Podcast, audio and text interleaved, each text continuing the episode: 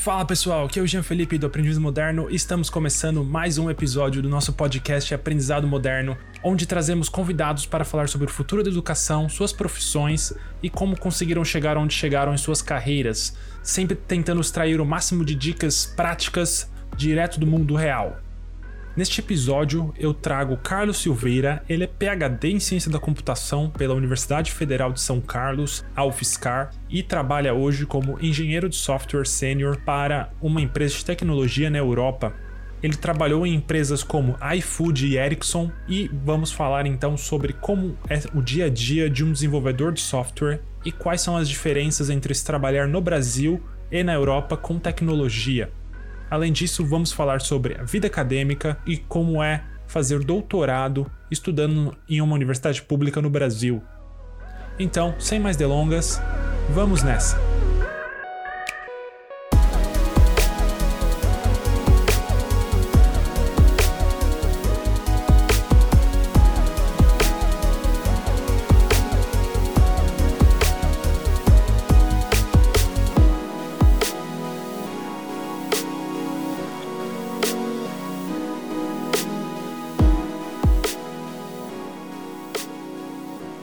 É só, só tenho uma dúvida. Eu vou te chamar de Carlos, mas você, prefere que seja Doutor Carlos ou.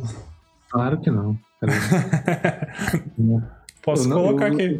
Não, tem uma coisa que eu não gosto é do. De, de, de quando me chamam pelo título, saca? É, doutor. Falei, É. doutor. É, doutor aqui, doutor. Cara, não. Mano, tipo, nunca, nunca, nunca usei. Não, não gosto de usar. É, Dá a impressão que eu sou médico. É, eu, sou, eu sou mestre, né, cara? Eu tô no, no seleto grupo do, dos mestres, né? O, o, o garçom, mestre dos magos, mestre Yoda. Estamos no mesmo grupo. Mestre é muito mais legal que doutor, né? É, mestre, pô, e aí, mestre? É tipo, é um cumprimento, pô. Agora, doutor já soa meio. Hum, É, doutor? O que que tem de doutor? Tem o, o doutor do Minimi lá, que é o Ah. Dr. Evil. É, Dr. Evil. E tem o Dr. X, do Mad Men. Mad Max. É verdade. Ah, é, pô, não tão ruim assim. Dr. Xavier, pô, do. Do, Ah. do X-Men. É Dr. Xavier mesmo? É professor, né? Professor. Ah, É, apesar de ele ser doutor, mas é professor. ah, é verdade. Ah, então Hum. já não, não rola. ah, mas tá É. bom, já tá bom, já tá um grupinho bom aí. Tem o Octopus também, né? Ah, o Dr. Octopus. aí, ó, tem um grupo bom, pô. Você ficando com receio aí de utilizar o título.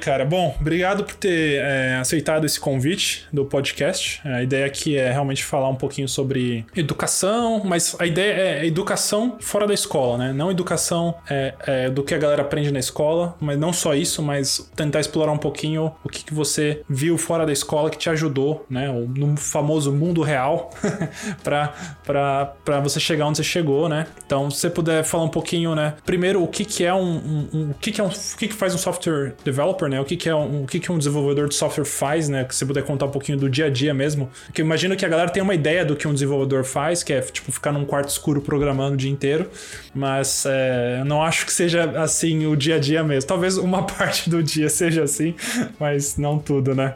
Mas então, o que, que, que, que você faz como desenvolvedor de software, cara? É, bom, sim, uma boa parte do meu dia eu passo programando, né? E, assim, isso é- não é aquele negócio de sentar num, num lugar escuro, igual mostravam os filmes antigamente, né? Eu lembro do, do Saltfish, The, The Password, é, que, o, que tem um hacker tentando fazer um vírus e tudo mais, e aí ele vai e cria todo aquele vírus de interface gráfica e tal. Não, basicamente, é, basicamente o que, que a gente faz é a gente discute é, funcionalidades de uma plataforma, discutimos soluções de como implementar essas funcionalidades no nosso sistema e sempre que a gente está discutindo esse tipo de coisa, a gente sempre pensa manu- na, na manutenção que a gente vai dar né, naquele sistema. Então a gente sempre pensa em deixar o código legível, a gente sempre pensa em usar as boas práticas da, do, que são disponíveis no mercado. E, e aí depois nós partimos para a parte de implementação. Aí a parte de implementação, que francamente é a minha favorita, consiste em basicamente você realmente escrever aquele código, né? E aí você testar aquele código. É, o que eu digo testar aquele código significa escrever testes automatizados para aquele código que você está colocando em produção.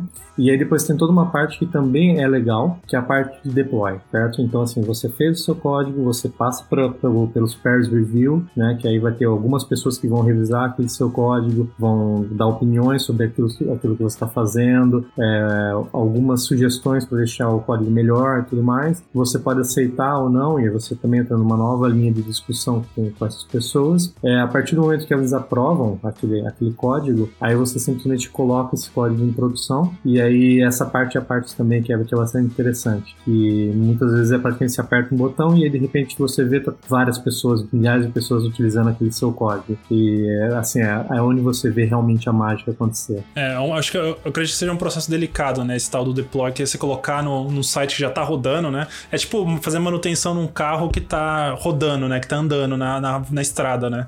E, assim, existem algumas técnicas que minimizam o que a gente chama de downtime, né? Que é o tempo em que o sistema fica, fica não respondendo. E atualmente a gente tem downtime zero para fazer o deploy. E isso significa Caramba. que é, é, e assim as técnicas são bastante simples. Basicamente, é, quando a gente faz o deploy de alguma coisa, a gente está. Nós temos máquinas que respondem às requisições, certo? Então você tem lá o seu sistema rodando e o sistema tem, tem várias requisições chegando para ele. E aí e, geralmente o que, nós, o que é feito são várias máquinas respondendo com aquele mesmo código, ou seja, aquele mesmo sistema é, duplicado, triplicado, no nosso caso é triplicado. É, e, aí, é, e aí o que a gente faz é o seguinte: quando a gente coloca um código novo, é, ele simplesmente ele pega uma máquina ele sobe uma nova máquina com um código novo, e aí quando essa máquina responde que está tudo ok, ele desce uma outra máquina. E aí ele vai fazendo isso, ele sobe, e aí ele vai para a segunda. Ele sobe uma segunda instância, né, que a gente chama de instância. É, essa instância, ela, quando ela está respondendo que está tudo ok, é, ele termina, ele mata outra instância. E ele faz isso para todas as três, e aí quando você vê já está tudo todo feito esse. Caramba, que legal. Então não tem nenhum momento que o site fica fora do ar, porque tá sempre uma das máquinas tá ligada respondendo Atualmente, com, com, as, com as novas técnicas de, de DevOps, é, é, possível conseguir esse, esse down, downtime zero. É, uma outra parte que eu acho interessante de falar sobre o meu dia a dia, é, como eu falei, a gente tem então toda essa parte de análise, onde a gente tem toda essa parte que, que é, não é máquina, tipo, é humano, então você está conversando com pessoas e tudo mais. É, e tem toda a parte que você também está fazendo a, o code review, e que, que é quando você revisa o, o código de uma pessoa. Isso também é bastante importante, porque é, você tem que primeiro você tem que ter uma ideia de como de como o sistema funciona do, uhum. é, do, de uma maneira geral. E aí você tem que entender o que aquela pessoa está fazendo e verificar se a, se a, qualidade daquilo que ela está fazendo está boa ou não. E aí você pode sugerir várias coisas e tudo mais. Isso é bastante legal. E tem uma relação interpessoal aí também né? Porque você tem depende de como você dá o, o, o a resposta para o código da pessoa né?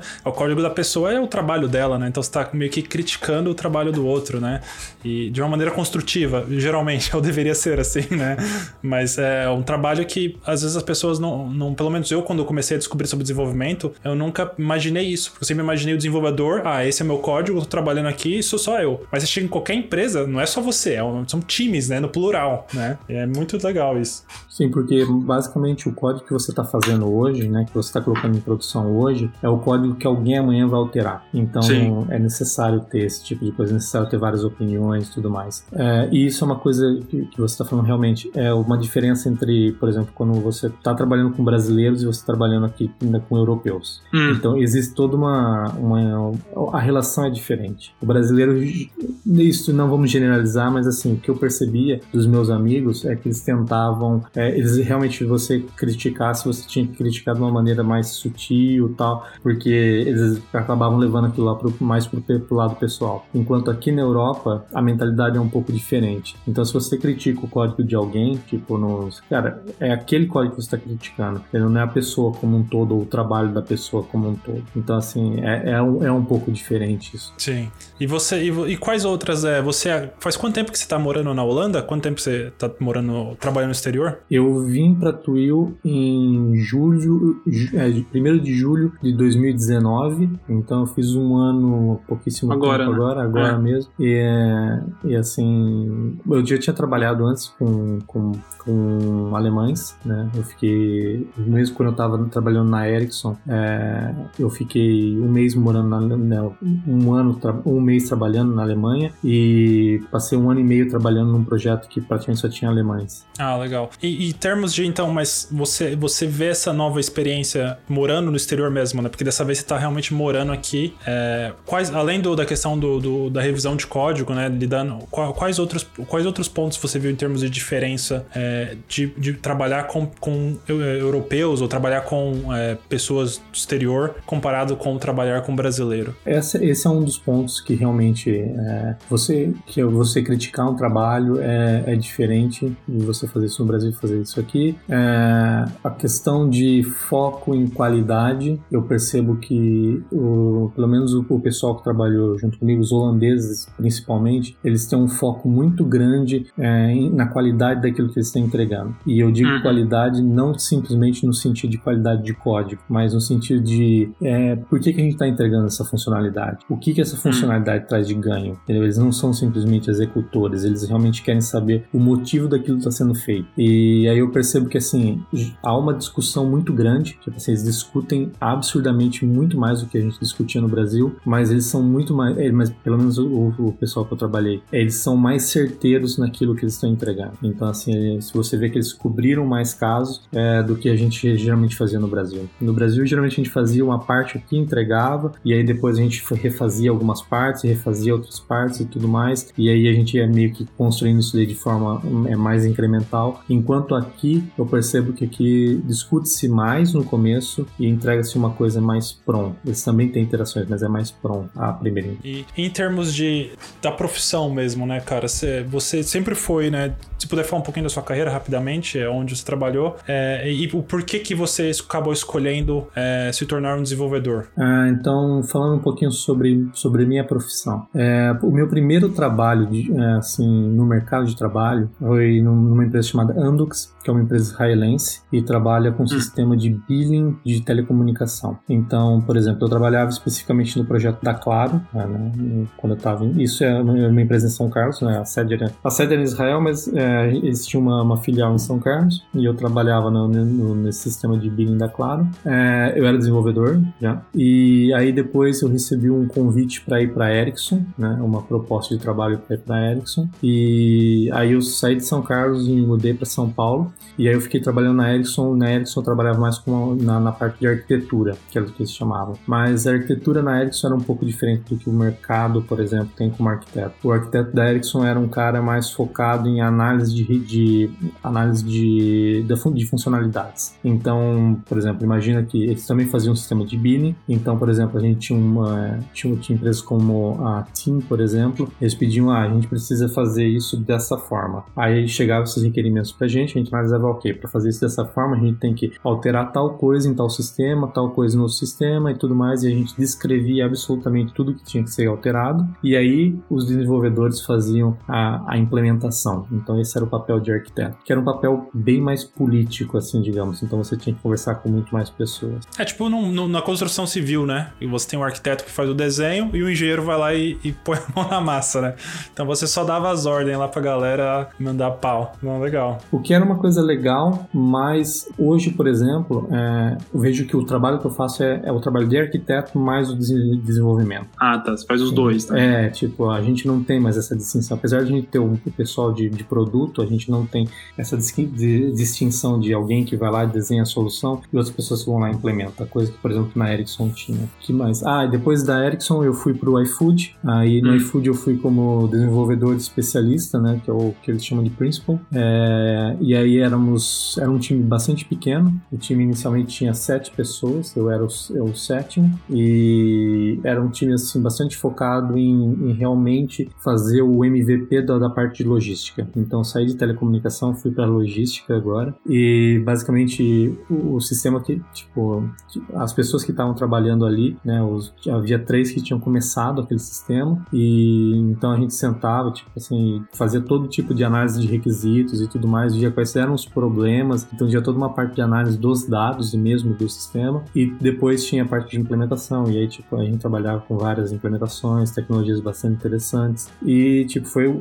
eu acho que hoje eu digo que é o que é o emprego que mais assim mais abriu minha cabeça, né, sabe? É, começou do zero praticamente, né, se for a pensar, né, um time pequenininho desenhando do zero e hoje é uma empresa grande pra caramba, né, pelo menos no Brasil é, é muito grande, né? Quando eu comecei, por exemplo, é, era assim, era realmente é, é, eram umas casinhas na Queiroz, sabe? Então, hum. tipo, tinha a Avenida Queiroz e aí tinha uma, um parque lá, que é um parque de desenvolvimento, que tem várias empresas, e tinha umas casinhas, e a gente ficava numa dessas casinhas. E aí depois se mudou para Osasco e tal, e aí hoje em dia essa empresa é gigante. Uma curiosidade, eu entrei, o time tinha sete, eu saí, o time tinha crescido mais de 10 vezes, ele tinha mais de 70 quando eu saí. Caramba, que loucura, né? A empresa deve ter tomado uma forma totalmente diferente também, né? E eu saí de lá, é, um dos maiores motivos foi porque eu recebi essa proposta para vir para Europa. E aí eu já queria vir para cá, e então aí, eu, aí caiu a Twill, no, no, no, fiz a entrevista da Twill, e aí o pessoal gostou de mim e falou assim: não, vem para cá que, que a gente quer, quer, quer o seu trabalho aqui. Ah, bacana, cara. Mas então, fala um pouquinho, o que que, o que, que te levou a, ir para essa carreira, né? Porque você fez né, faculdade, é, ciência da computação, imagino eu, né? Mas o que que te levou a, a, a o que que te fez, né, realmente curtir essa carreira de desenvolvimento, trabalhar com programação? Então, é,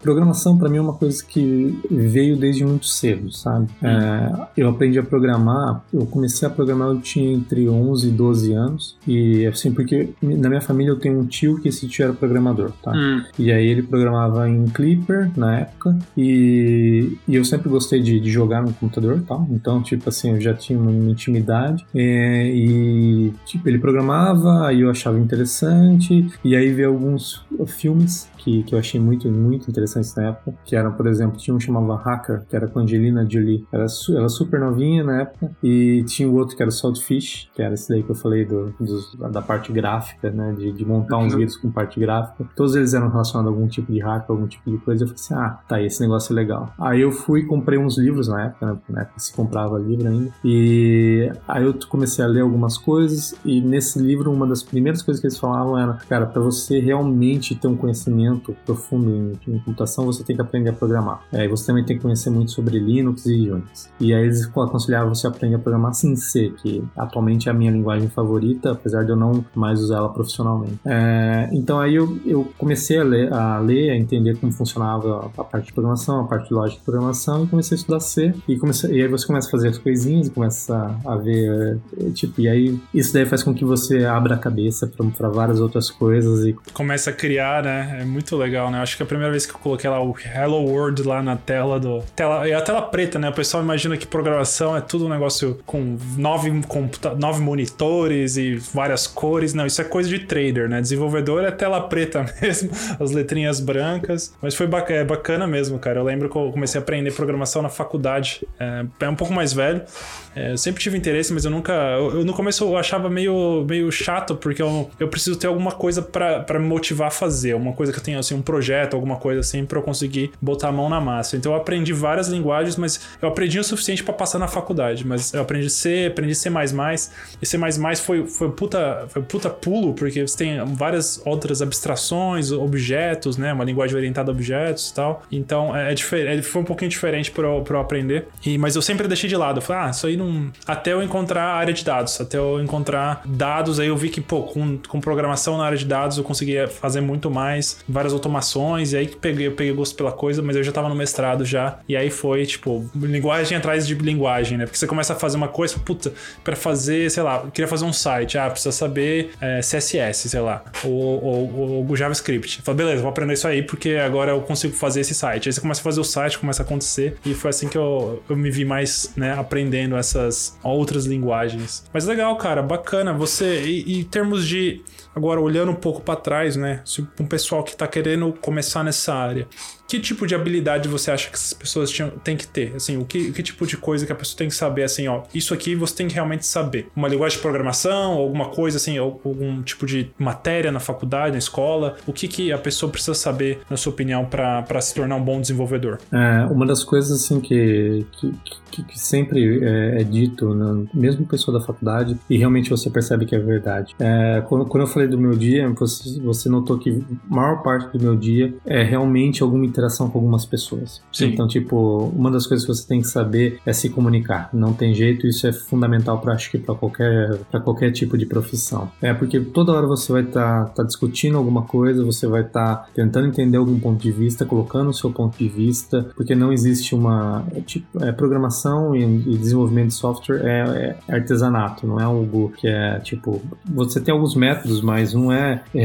é o tipo é uma é uma arte. Né? Então tipo você tem pontos de vista, tem coisas melhores, coisas piores, mas de qualquer forma você vai ter que conversar com pessoas. Esse, esse é um dos pontos. Você vai ter que ser objetivo e se comunicar bem com essas, com, com, com essas pessoas. É, uma outra coisa que é, que é bastante interessante também é tipo a, a pessoa gostar da área de, de exatas. É, porque queira ou não queira no final da história, mesmo você trabalhando com linguagens de alto nível, com qualquer tipo de, é, de, de, abstração, que, atualmente nós temos diversas abstrações para os componentes de computação, mesmo assim você precisa de alguma base, de algum entendimento para utilizar essas abstrações. Uma outra habilidade que, que qualquer pessoa na nossa área é interessante ter é realmente conhecimento de programação, conhecer a fundo alguma linguagem de programação, e hoje em dia nós temos diversas, nós Atualmente eu estou programando bastante em Java, porque é a linguagem que, que, a, que a, empresa utiliza. É, no iFood também era Java, mas aqui também eu já programei em Kotlin e também programei em, em Python, que eu trabalhava com a, com a parte também de, de, de, Data Science, né,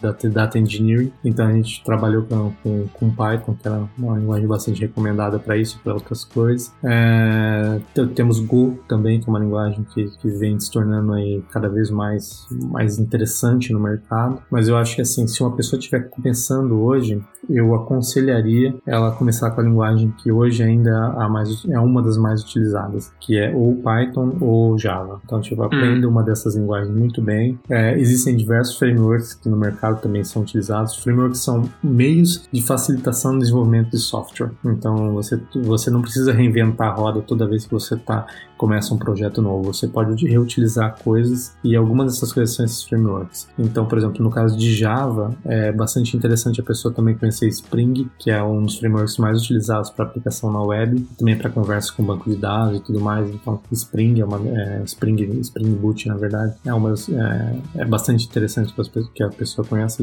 principalmente se ela for para Java. Se ela já for trabalhar com Python, é interessante ela também conhecer de Django ou Flask, é, que são também frameworks de desenvolvimento para softwares de web. É, e assim, eu, eu acho que assim, é preciso um foco, então é, escolher uma, uma linguagem, uhum. ou pelo menos um domínio de linguagem, né, que, e conhecer bem aquela, aquela linguagem e buscar coisas relacionadas àquela linguagem. Muitos, muitos, muitas das coisas você aprende simplesmente é, durante o trabalho, então não, não, não tem como, tem que ser na prática. Na prática, né? E, e uma, tem um ponto, cara, que eu li esses dias, tem um, um, um desenvolvedor que eu sigo no Instagram, ele tava comentando sobre como, é, eu não sei se você concorda comigo, ou, com ele ou, ou, não, mas ele fala muito sobre como programação ou desenvolvedor de software talvez seja uma profissão que exija muito é, uma certa facilidade em se isolar, mas não se isolar das pessoas, mas se enfocar no que está fazendo, em o que ele chama de in the zone, né? Ficar in the zone, se manter por algumas horas é, do seu dia num, num, estado no qual você está fo totalmente focado em desenvolvimento. E no meu caso, já aconteceu isso algumas vezes com alguns projetos no qual é, e é fácil de identificar esse in the zone que ele fala, né, na zona, que é basicamente você tá numa, você não vê a hora passar, né? Você tá, você tá ali trabalhando e você não vê a hora passar. Esse eu acho que é o conceito que ele quis dizer. E, e certas pessoas simplesmente não conseguem, elas não conseguem entrar nessa zona porque elas não conseguem ficar tantas horas, às vezes você precisa de, sei lá, 3, 4 horas, a pessoa não consegue ficar 3, 4 horas sentada na frente de um computador. É, você acha, você passa, você sente isso no seu dia a dia de trabalho ou, ou, ou você, ou isso é meio que mito, termos de ficar, tanta, uh, tem que ficar tantas horas na, na, na frente do computador? Então, para ser bastante honesto, eu tenho, eu tenho um pouco de dificuldade em foco, tá? E, Olha só. É, eu, é, eu, eu, me focar numa coisa só é bastante complicado. É, então, e também quando eu tô no, no momento de trabalho, né, do, geralmente das nove e meia até as cinco da tarde, cinco e pouco da tarde, é, tem, eu tenho várias interrupções. Tem bastante pessoas que me chamam hum. para conversar e tudo mais. Então, assim, você se colocar numa bolha e, e sem interrupção nenhuma é bastante difícil na, na nossa área. Na realidade. É, sim, mas tem momentos, por exemplo, hoje, por exemplo, eu tava, era mais ou menos umas quatro da tarde, eu coloquei o fone de ouvido comecei a ouvir alguma música e eu tava, eu, eu sabia que eu tinha que desenvolver uma parte do, um sistema trabalhando. E aí eu tava trabalhando, trabalhando, trabalhando, e aí a, a, a minha Scrum Master é, me chamou para conversar conversar e aí depois que a gente tava conversando, ela falou assim: Ah, já tá na hora de você parar trabalhar, inclusive. Aí eu olhei e falei, nossa, é 5 e meia da tarde. Pô, já, já passou da hora. Passou assim, é. nem, nem viu. E eu nem percebi, é. porque assim, realmente eu tava, eu tava focado naquilo que eu tava fazendo e tal. E, e aí realmente aí eu parei, não. Eu falei, não, realmente, eu tô parando aqui. É, há técnicas que, que muitas pessoas usam para conseguir se focar por um determinado tempo e tudo mais. É, na, na, na computação é muito conhecida uma chamada Pomodoro. Então, então, basicamente consiste... Pomodoro? É. Pomodoro, né? Basicamente ah, consiste, é, consiste no, no, relógio de Pomodoro e você coloca ele para você ficar, acho que é 20 minutos é, focado em alguma coisa, em alguma tarefa, sem interrupções. E aí você para 5 minutos. Então você foca 20, para 5, foca 20, para 5. E aí depois de, de 4 iterações, você fica um tempo, um tempo maior, tipo meia hora, é, não focado no trabalho, entendeu? Focado em alguma outra coisa. Que legal, interessante. Não sabia dessa. Ah, não sabia dessa, não. É, o que eu conhecia é uma que você fica. É, o que eu uso hoje em dia, né? Que é colocar no meu calendário sempre blocos de 90 minutos. Então, no máximo, eu fico lá 90 minutos trabalhando numa tarefa e aí eu paro. E aí eu realmente paro, aí paro por 10 minutos, que às vezes até um pouco mais. E aí levanto, dou uma andada, às vezes eu saio, vou na rua mesmo, andar mesmo. Fico 10 minutos andando. É, às vezes vou comprar um café e aí volto e, e continuo. Mais um bloco de, às vezes, 90 minutos, ou vai, vai dependendo durante a semana, né? No começo da semana é mais fácil, mas é tudo uma questão de gestão de tempo, né? E é legal, interessante isso, porque é, eu vi esse tópico né, na, na, questão de desenvolvimento, mas eu acho que é muito mais preconceito, né? Porque as pessoas imaginam ah, o desenvolvedor é um cara que fica isoladão, então, então é natural que tem que gostar de ficar isoladão, mas pelo que você tá falando, na verdade, é, é, é não é tão verdade isso aí, né? E, e eu, eu vejo, né? Você às vezes tem, tá falando o tempo todo com pessoas, reuniões, né? É, que, quem acha que é, que é mentira, é, é verdade, cara cara, o desenvolvedor vai para reunião, reunião mesmo, com várias pessoas. Não é robô, não é só máquina, não é só via, via call, né? Mas é, é reunião real. Sim, não, é, é, é, há bastante reuniões, às vezes até um pouco demais, né? Mas assim, são necessárias. A maior parte das, das reuniões, pelo menos as que eu não, as que eu não falto, são necessárias. as que você tem que ir, tem que, tem que, tem que ir mesmo. Mas é legal, é legal mostrar esse lado de desenvolvimento como uma, um, um trabalho em equipe equipe, né? Um trabalho em time, né? É um trabalho que você, você tá criando, mas tá criando junto com pessoas, né, cara? Vocês estão compartilhando a, mesmo, a mesma ferramenta, a mesma plataforma, né? O mesmo site que todo mundo construindo, né? Então isso, isso é bem legal de, de ver. Então, cara, você fez, você fez faculdade em ciência da computação, né? Porque você já comentou, né? Que isso já vem de antes. Você acabou se especializando mais na área acadêmica, né? Então eu queria falar um pouquinho mais sobre a sua, a sua carreira na área acadêmica. Você ficou bastante tempo, né? né? Você chegou ao doutorado, finalizou o doutorado. E para quem não sabe, doutorado doutorado com mestrado são pelo menos aí mais seis anos, né? É, ou às vezes, é, em torno de seis anos após a faculdade. Então você faz uma faculdade, uma graduação, e você fica mais seis anos é, dentro da, da carreira acadêmica para sair com esse título de doutor. E depois, né, fala um pouquinho, primeiro, o que, que te motivou a, a ir para esse lado, né? Porque imagino que saindo com uma graduação em ciência da computação você conseguiria, né, trabalhar como desenvolvedor, ainda mais um, numa área com tanta demanda. É, o que, que te motivou a continuar e até o fim? E o que te motivou também a sair, a, a sair do, da área de de, de, acadêmica para ir para a indústria, né? Depois de tanto tempo trabalhando ali. É, realmente, eu fiz ciência da computação na, na Universidade Federal de São Carlos e durante a minha graduação é, eu entrei muito novo na, na, na, na, faculdade, eu entrei com 17, fiz 18 anos no primeiro, no segundo semestre de faculdade é, e minhas notas sempre foram muito boas. Tá? E com isso eu consegui, nos, é, consegui fazer algumas atividades extracurriculares com bolsas. Então, por exemplo, eu tive bolsas de pesquisa, que no caso eu fiz uma iniciação científica que era em cima de, é, em cima de, de mineração de dados, né? Na época trabalhando com um algoritmo chamado NARF, É, e aí eu fiquei trabalhando com, com, com, isso do quarto semestre até o final da, da, da minha graduação. Fiquei trabalhando com, com esse algoritmo e trabalhando em, em projetos de mineração de dados. Só, só para desculpa te interromper, mas só para explicar pro pessoal o que, que é mineração de dados, se você conseguir explicar rapidinho. Não, tem mina, não é dentro, né, ficar dentro de uma mina trabalhando com dados. não, mineração de dados consiste na, extra, na extração de padrões ocultos em um conjunto de dados. Então, por exemplo, é, você tem lá um, um, conjunto de dados de transações de compra de mercado, por exemplo. Né? Esse é um exemplo bastante conhecido. E aí você aplica o processo de mineração mineração de dados para poder encontrar relações entre produtos dessas compras.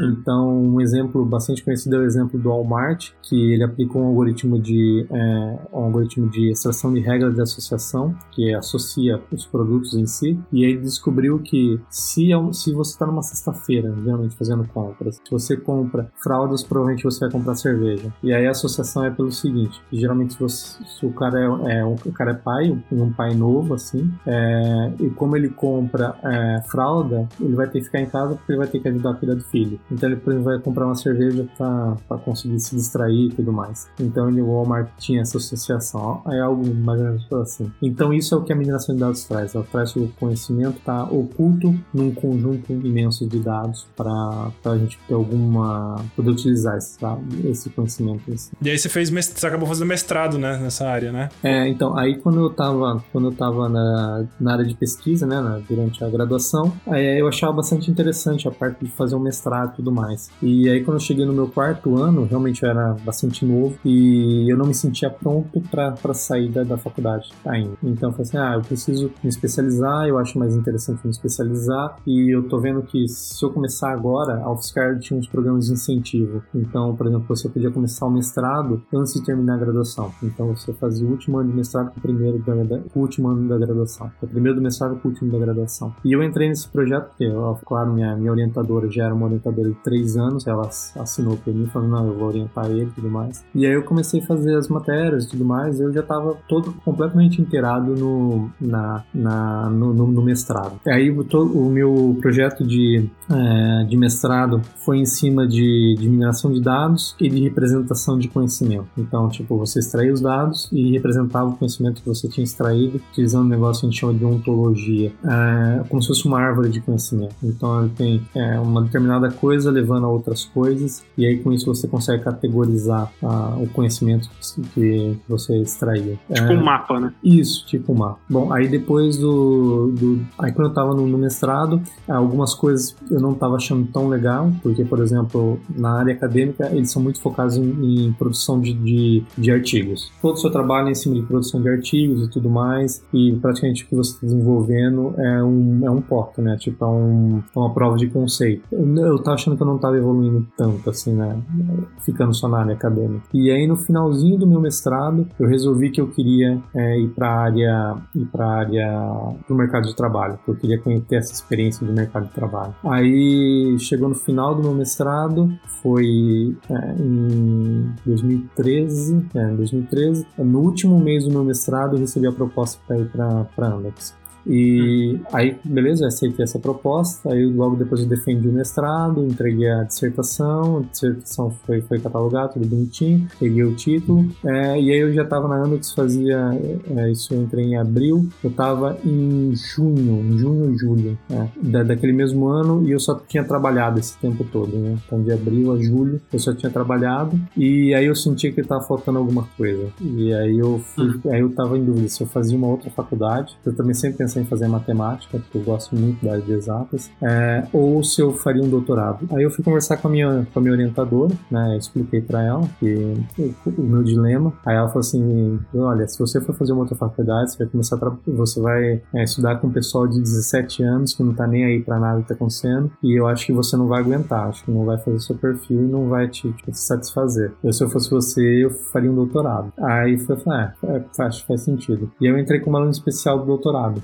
Aí, aí eu comecei a fazer as matérias, né? E sem, sem apresentar o projeto inicial. Aí eu fiz, a gente precisava fazer três matérias, porque eu também fiz tudo na UFSCar. Eu precisava uhum. fazer três matérias. E aí, quando eu tava no final dela, da, da, da, desse semestre, a minha co-orientadora de mestrado, que era a professora Marcel, ela veio até mim e falou assim: Olha, agora eu consigo orientar alunos de doutorado. É, você não gostaria de, de, de ser meu aluno? Aí eu falei assim: Ah, tudo bem, eu já conheço vocês duas, então acho que vai ser bastante interessante fazer isso. Ela, aí a gente fez, fez toda a parte burocrática, é, submetemos o projeto, o projeto foi aceito, e aí eu entrei como aluno regular, né? E aí começamos a trabalhar dentro da, da, da parte da tese. Aí mais ou menos levou quase quatro anos para fazer, para entregar a, a dissertação. E, e aí e foi basicamente isso.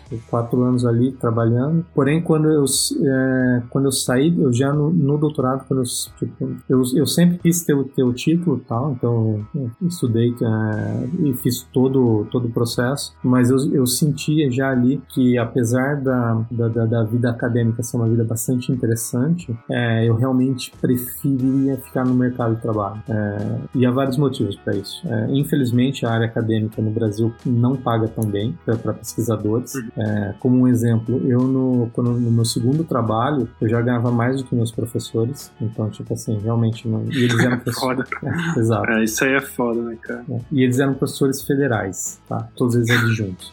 então, assim, uhum. tipo, realmente não, não pagava pagava tão bem, apesar de, da vida ser muito mais tranquila no, no meio acadêmico, né? Mas eu percebi que tinha esse ponto. Um outro ponto é que eu gosto de, de mudanças. Tipo, e aí eu ficava imaginando eu passando num concurso e ficando né, no cargo até, até me aposentar. E eu não ia aguentar, eu acho, esse tipo de coisa. É, hum. E um outro terceiro ponto é que eu nunca me vi dando aula. Eu não tenho tanto esse instinto de dar aula, de, de preparar um material para uma aula e tudo mais. Eu gostava muito de pesquisa pesquisa. Acho muito legal pesquisar, acho muito, adoro ler artigo, mas dar aula não era o meu forte. E é por isso que eu resolvi que, que eu não ia, não ia pra ficar na vida acadêmica, mas eu ia pro mercado de trabalho. Ah, mas legal, cara. Foi uma, uma puta história, né, cara? Eu acho que foi, foi bacana que você foi e voltou, né? E você foi explorando, né, os, os lados. Né? Eu acho que tem dois pontos que é legal ressaltar. Acho que eu, um que eu sempre falo no, no meu blog é a questão do, do networking, né? De conhecer pessoas, né? Você tá no, você tá no meio, né? Que você conhece as pessoas, fica muito mais fácil de procurar procurar, às vezes, orientadores, mentores, né? Pessoas que possam te ajudar, te guiar. E eu, eu tive também durante o meu mestrado, isso é um ponto, né? De fazer o intercâmbio. Quando eu fiz o meu mestrado, eu morei fora. E lá, durante o período lá, foi uma das razões de eu, de eu voltar Brasil, foi exatamente a conversas que eu tive com pessoas mais experientes, com professores, né? E eu acho que é muito legal você ter essa exposição a pessoas que têm ali muitos anos de, de às vezes, até de conhecimento na indústria, né? Tem alguns professores que trabalharam também,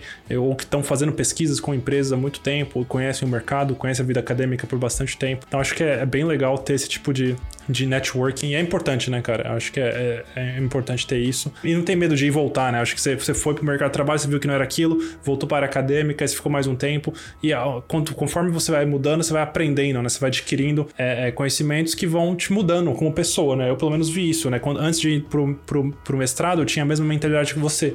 Eu achei que eu ainda precisava estudar mais, que eu ainda precisava me especializar e conhecer um pouco mais antes de ir para o mercado trabalho diretamente. E aí, depois de dois anos, eu pensei o contrário. Eu pensei, não, agora tá na hora de voltar. Então, acho que cada um tem a sua hora e as coisas vão evoluindo, né? Eu acho que isso é bem legal, né? Falando dessa questão de mudança, uma pessoa que tá numa carreira que não é, e eu já vi alguns exemplos, né, de, que não tem nada a ver com desenvolvedor. A pessoa tem, sei lá, tem 25 anos, quase 30 anos, não trabalhou com desenvolvimento, mas tem interesse em aprender, tem interesse em se tornar um desenvolvedor. Eu tenho, tenho alguns exemplos até de amigos de outras áreas totalmente diferentes. Tem um amigo que trabalha em marketing e um amigo que trabalha em jornalismo e tem interesse em se tornar. É, trabalhar com desenvolvimento, começou a pegar gosto. São pessoas que gostam de tecnologia, que gostam de videogame, que gostam de computador, e, mas nunca por, colocaram a mão na massa ali em termos de programação. O que, que você recomendaria para essas pessoas? Fazer faculdade, fazer curso, praticar? O que, que, o que, que você recomendaria? Olha, é, no nosso meio, a faculdade ela é,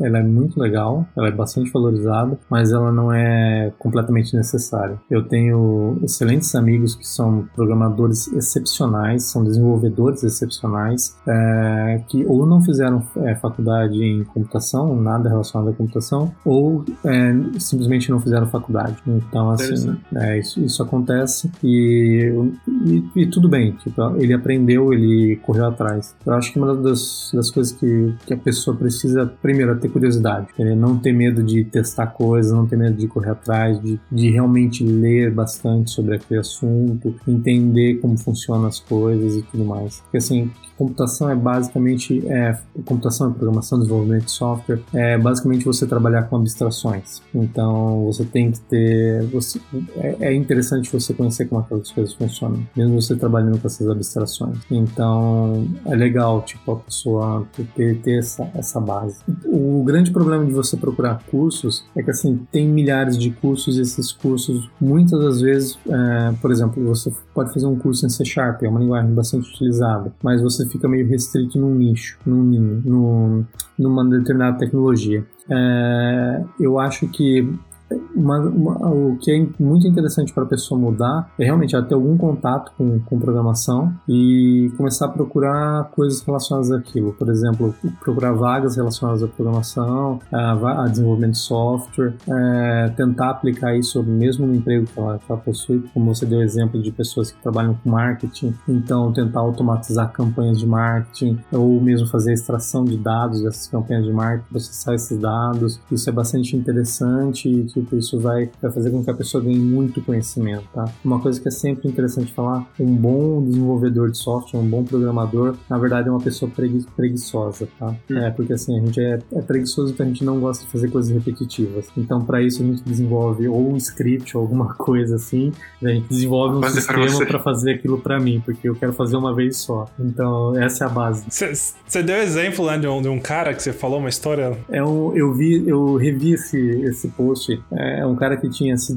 que tinha aposentado, né? E aí o pessoal tipo, ele se aposentou e ele entregou todo o repertório de, de, de script que ele tinha feito. E aí nos scripts que ele tinha feito ele tinha automatizado praticamente a vida toda dele. Então, por exemplo, é, se ele tivesse atrasado para o trabalho, isso significava que ia dar um determinado horário, ele não ia ter conectado no sistema da empresa ainda. E aí com isso é, o sistema detectava isso e mandava um e-mail para o chefe falando que ele ia chegar atrasado e escolhia uma desculpa randômica de, de um conjunto de desculpas possíveis. É, se ele estivesse trabalhando até mais tarde, se chegasse também num determinado horário e continuasse trabalhando, é, o sistema mandava. É, ele tinha um script que mandava um SMS para a esposa dele, falando que ele ia chegar atrasado porque aconteceu um determinado problema na empresa. E também esses problemas eram escolhidos num, num conjunto de desculpas que ele tinha. É, tinha um outro que, se ele recebesse um e-mail pedindo ajuda de uma determinada pessoa, é, tinha um script que restaurava um determinado conjunto de dados, uma determinada base de dados, restaurava o backup e mandava um e-mail falando pro cara ser, ser mais cuidadoso da próxima vez.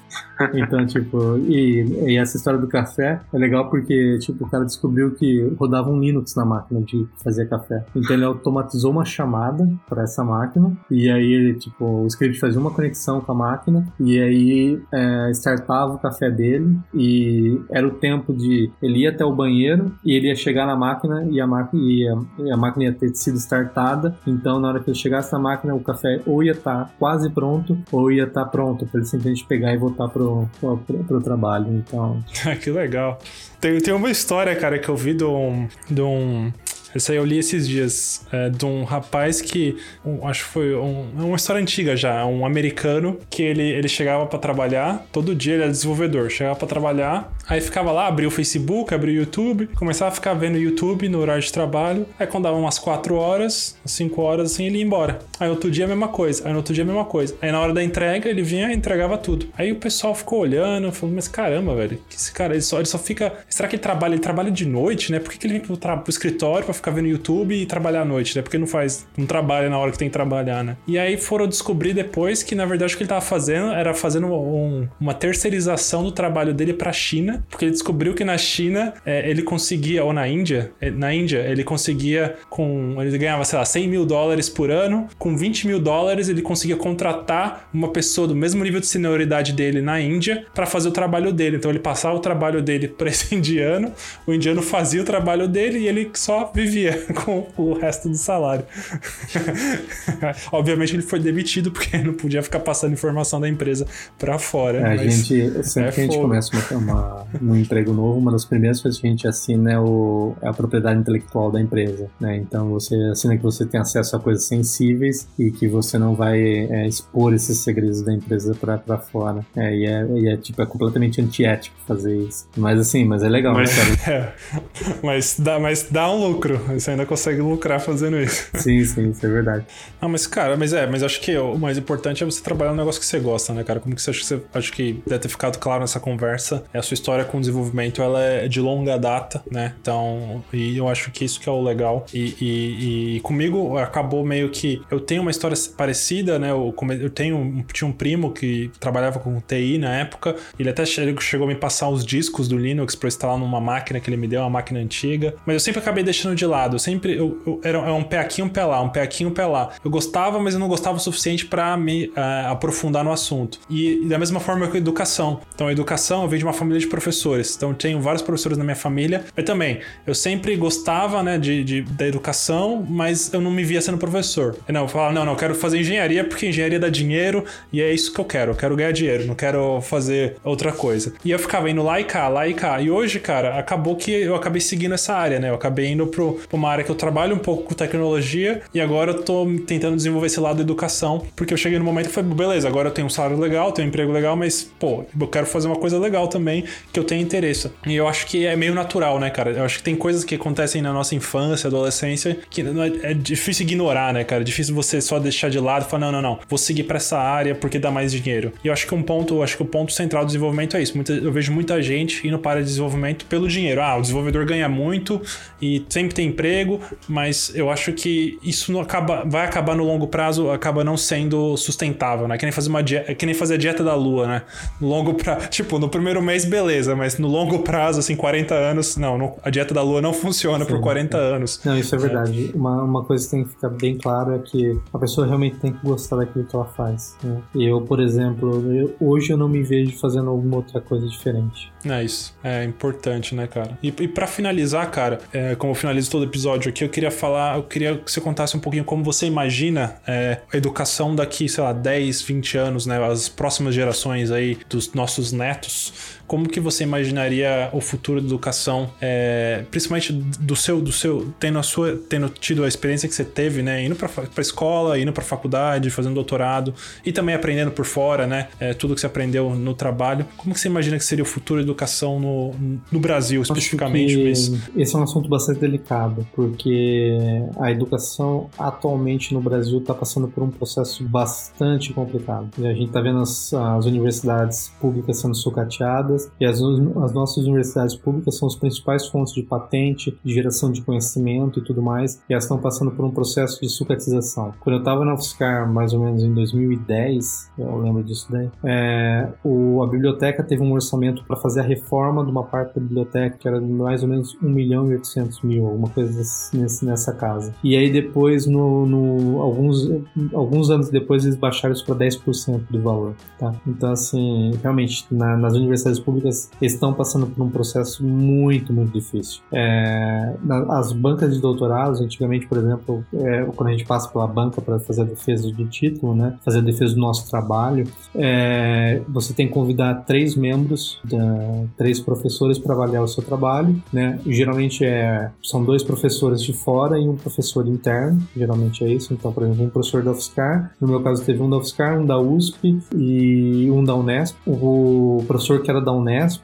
mas era de fora de São Carlos, tá? E aí esse professor teve que ser, teve que fazer defesa, teve que assistir a defesa online, porque não, não havia verba na universidade para pagar a viagem desse professor. Entendeu? Então eles tinham feito essa mudança para fazer todas as defesas com os membros externos serem online, tá? Então é realmente é uma coisa assim que não dá para se entender como que um governo que quer que, que realmente quer fazer o país crescer invista tão pouco em educação. Não faz sentido nenhum nenhum. Né? Então, atualmente eu vejo que o futuro da educação no, no Brasil não, não é legal, porque a gente não está investindo na educação de base, a gente não está investindo na educação, na, na educação superior. É, eu espero que isso mude e eu espero que os investimentos em educação sejam melhores. É, eu, eu via, é, antigamente eu estava olhando que tipo as universidades estão sendo mais inclusivas. Isso é uma coisa que eu achava muito, muito legal. Tipo, o número de indígenas, de, de negros, de é, pessoas de baixa renda, todo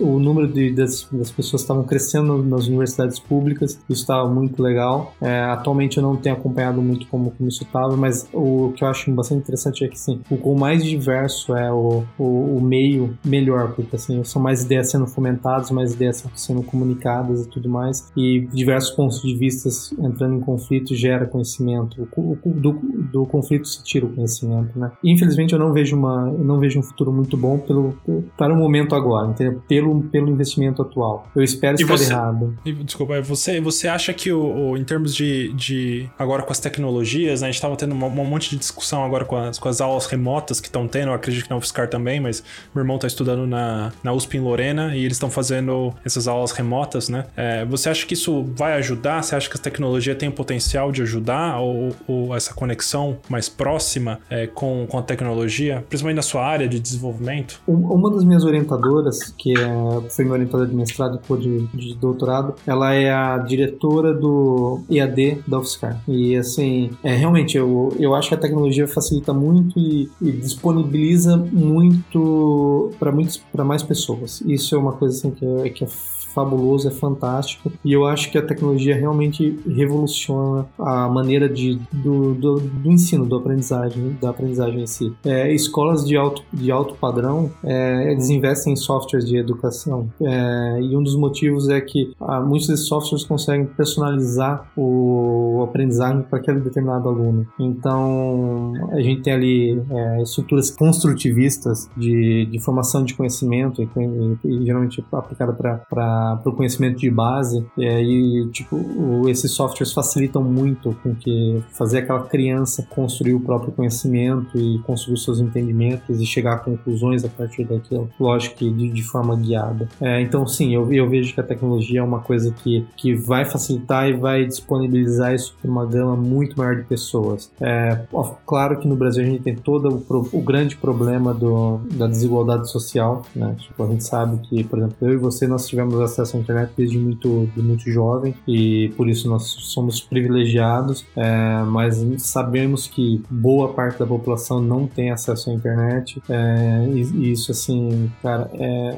é, é, muito, é muito, é inconcebível e isso aumenta muito a disparidade entre, entre a população e aumenta muito a desigualdade. Então, assim, o que que eu vejo? Realmente é, a tecnologia vai facilitar e vai melhorar a maneira como como é feito o ensino e como é feito, como as pessoas vão aprender coisas. Hoje, por exemplo, você tem N plataformas de, de, de, de conhecimento com cursos magníficos, como por exemplo o curso da Coursera, são excepcionais e são grátis, mesmo você não ganhando certificado, mas são grátis, porque pelo menos o conhecimento você, você consegue extrair. É, você tem cursos baratíssimos da Udemy, por exemplo, que geralmente cursos relacionados à computação são, são relativamente bons, os da Udemy, e são muito diversos, você acha curso de quase qualquer tipo de tecnologia ali. É, o próprio, o próprio Harvard, né, tem o CS50 da ciência da computação, totalmente aberto, né, o, o, curso, né, isso é uma coisa que eu falei recentemente num post que eu fiz. Cara, você tem acesso a curso, eu tinha o meu curso de Machine Learning, o que eu fiz o da faculdade,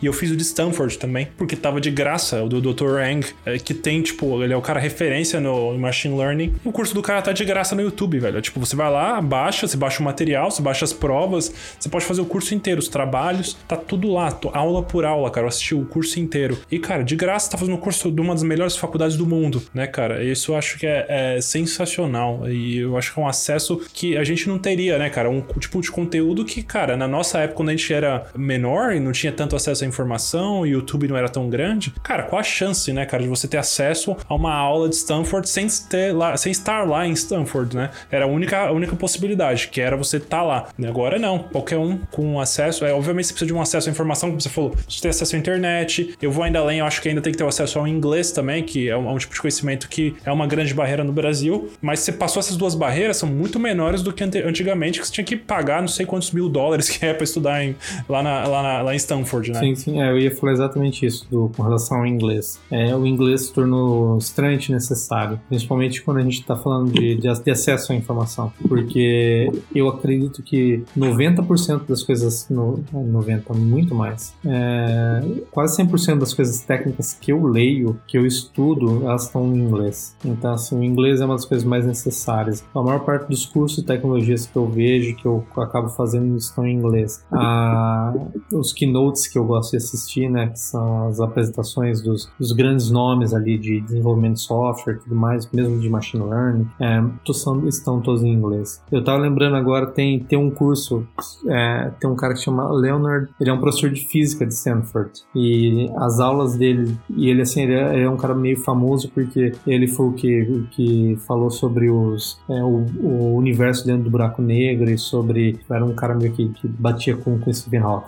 E ele tem aulas dele de física quântica da, da, da Universidade de Stanford no YouTube. Tipo assim, você consegue assistir o curso completo dele de um semestre lá com falando sobre física quântica. Então, cara, é, é, muito bom, cara, é muito bom. E tá ali, entendeu? Qualquer pessoa pode assistir. É só querer. Exatamente. Exatamente, né, cara? Acho que a tecnologia ela abriu muitas portas, ainda abrirá muitas portas, né? Ainda mais quando a internet chega num custo que se torne acessível a mais, ainda mais pessoas, né? Aí eu acho que a gente vai conseguir abrir ainda mais portas ainda, né, cara? Pô, valeu, Carlos. Muito obrigado pelo pela entrevista aí, por ter participado. Muito feliz que você participou, cara. Foi sensacional e aposto que a galera vai curtir bastante. Valeu mesmo. Obrigado. Obrigado. E esse, pessoal, foi o final de mais um podcast do Aprendiz Moderno. Espero que vocês tenham curtido. Se se interessou sobre os conteúdos do Aprendiz Moderno, segue a gente lá no Instagram, Aprendiz Moderno. Segue a gente no YouTube. Estamos começando uma sequência de vídeos sobre programação para análise de dados, um curso gratuito que vai te ensinar do básico ao avançado de programação, de análise de dados e também como conseguir o seu primeiro emprego nessa área. Não é só a área de programação, mas também muito muitos outros detalhes e muitas outras habilidades que são necessárias também para conseguir o seu primeiro emprego. Então, se teve interesse, segue a gente lá. Obrigado pela audiência e até a próxima. Falou!